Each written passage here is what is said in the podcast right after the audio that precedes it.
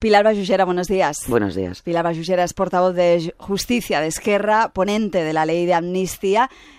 ¿Confían en que todavía se pueda cambiar algo la ley? Bueno, hasta que llegue último minuto, último segundo, el resultado está pendiente, pero vaya, de entrada está bien encarrilada. Por tanto, no es la presión que teníamos semanas antes. ¿En qué se puede mejorar todavía, según Esquerra? Bien, hay la, supresión de la enmienda que hay una enmienda de supresión respecto al tema de terrorismo. Eso podría ser un avance, pero de todos modos sigo insistiendo en que se acerca más al primer texto que nosotros planteamos y por tanto a la presión para que haya una modificación que la haga mejor mm, se ha relajado relativamente. Pero siempre hay hasta el último minuto de la votación hay la posibilidad de mejorar las cosas. ¿Hay que ampliar el marco temporal, por ejemplo, como pide Junts, unos meses, adelantarlo? Es una posibilidad, porque a esa enmienda le dimos, le dimos apoyo, entre otras cosas porque se refiere a hechos que tienen que ver con el Departamento de Asuntos Exteriores. Y por tanto, bueno, son dos meses, desde noviembre, si no recuerdo mal, de 2011, no tenemos ningún inconveniente en que eso se incluya. De todos modos, el marco temporal es necesario para ceñir a exactamente los hechos que pueden ser amnistiados.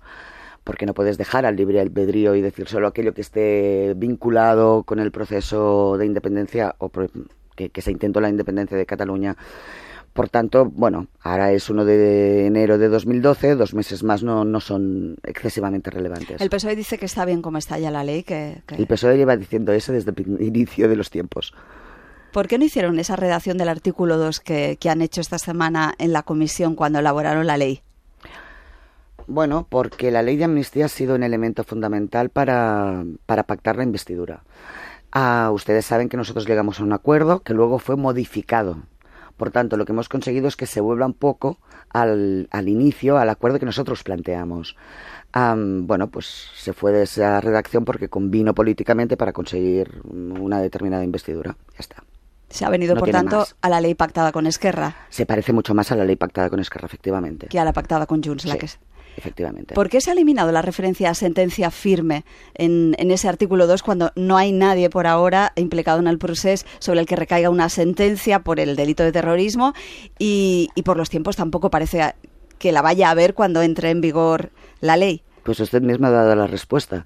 Era una condición de dudosa ah, capacidad de sobrevivir a un examen del Tribunal Constitucional, porque tiene que ver con procedimiento y no tiene que ver con hechos, no tiene que ver con, con- con solidez jurídica, y por tanto creíamos que debilitaba la ley. Y por eso se ha buscado un redactado que obviara ese elemento. ¿Les preocupa que el Tribunal de Justicia de la Unión Europea pueda poner pegas a esa redacción? Que considere que habiendo terrorismo de por medio Vamos a ver, lo que sí ha sido extraordinariamente respetuoso, creo, es con la, lo, lo que, lo incluido en la directiva, que es de obligado cumplimiento, porque las directivas, recuerdo, que son derecho ah, interior, se interiorizan inmediatamente, por tanto son derecho estatal, y se ha sido respetuoso con la redacción de los artículos 2 y 3 de esa directiva. Y ahí es donde hemos buscado la, la- la robustez de la ley que le comentaba. Lo que se excluye no está en contradicción con lo que la directiva dice que debe penarse. ¿Sí? Por tanto, nos preocupa relativamente, nos preocupa respecto a la malversación, pero no tanto respecto al terrorismo que creemos que está muy bien atado. Dicen las asociaciones de víctimas del terrorismo que todo terrorismo atenta contra los derechos humanos, que no hay excepciones. Siempre y cuando exista.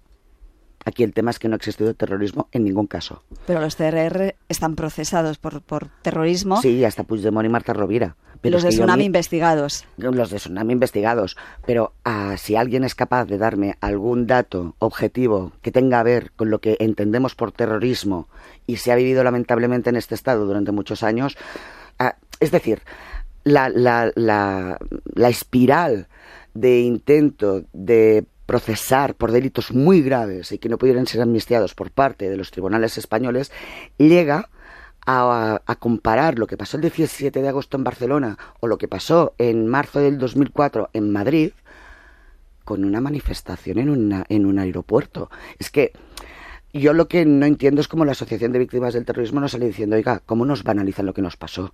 Porque es gravísimo. En Cataluña no hubo, un, no hubo ningún muerto, hubo uno por un infarto que lo hubiera tenido exactamente igual. Y que en cualquier caso ni la embajada, ni los servicios de urgencia, ni el hospital, ni los fuerzas y cuerpos de seguridad del Estado en aquel momento vieron ningún indicio de que tuviera ninguna relación con lo que estaba sucediendo a, convocado por el tsunami y por tanto es lo, lo, absurdo es que estemos discutiendo de si amnistiamos o no amnistiamos el terrorismo porque estamos amnistiando una cosa que no hubo que lo que hay es el intento de un tribunal de encausar por eso porque no tienen ningún otro elemento para encausar no sé si me estoy explicando es sí, decir sí. Mmm, bueno es que, que claro cuando te encuentras con una causa por terrorismo, con las circunstancias factuales, con los hechos que hubieran, que hubieron en aquel momento, bueno, lo único que se te ocurre es de paso amnistiar, no sé, los delitos de lesa humanidad, porque no hubo, pero igual te imputan. ¿Me explico? Sí, sí. ¿Coincide usted con Junts en que los pasos dados por los jueces, por algún juez, eh, durante la elaboración de la ley, les ha, les ha mostrado el camino a, a qué cambiar? Bueno, han dado pistas de que iban por lo civil o por lo militar.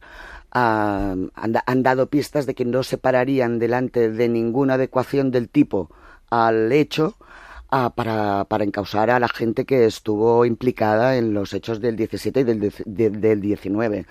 Por tanto, lo que nos ha dado la pista es de que no se trata de un tema jurídico, sino de que se trata de un tema político.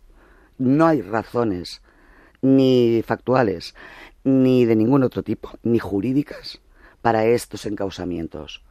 Por tanto, uh, nos ha venido a decir, olvídense de la realidad y vayan a intentar incluir en esta ley todo aquello que un juez se pueda imaginar, pueda crear de una manera absolutamente fuera de lugar y sin ninguna base en la realidad.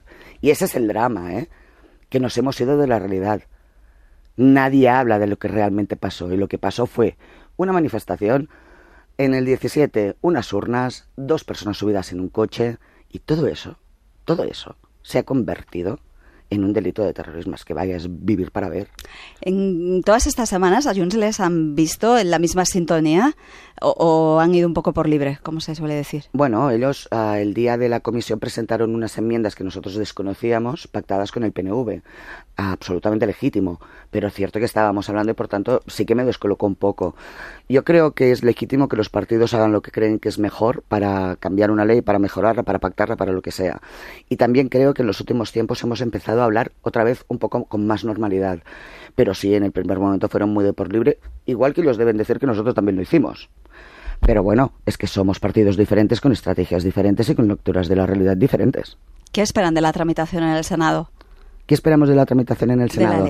Bueno, pues esperamos un veto después de todos los problemas que nos puedan poner a través de informes que no son preceptivos, que no son obligatorios, que van a pedir la Comisión de Venecia, van a pedir, no, van a dilatar los tiempos hasta que llegue un momento en que se cumplan los dos meses, que la Constitución dice claramente que igual se saltan, porque aquí los únicos que parece que estemos ligados al imperio de la ley somos unos cuantos, y después van a efectuar un veto que si todo va bien, el Congreso va a saltarse. ¿El PP puede tener la tentación de pararla, como le está pidiendo Vox? Creo que sí. La tentación seguro. Otra cosa es que al final se imponga un sentido de Estado o no. Es decir, podemos acabar quebrando todas las costuras del Estado. ¿Quieren saltarse la Constitución con la tramitación no de urgencia, cuando lo, lo, dice clarísimo que debe tramitarse de urgencia? ¿Quieren saltarse la Constitución con los dos meses que tiene el Senado? Que lo hagan. Que lo hagan. Que los constitucionalistas lo hagan. La ley definitivamente para finales de marzo, principios de abril. Esperamos. Pilar Ballugera, muchas gracias por estar esta mañana en Parlamento. Muchas gracias a ustedes.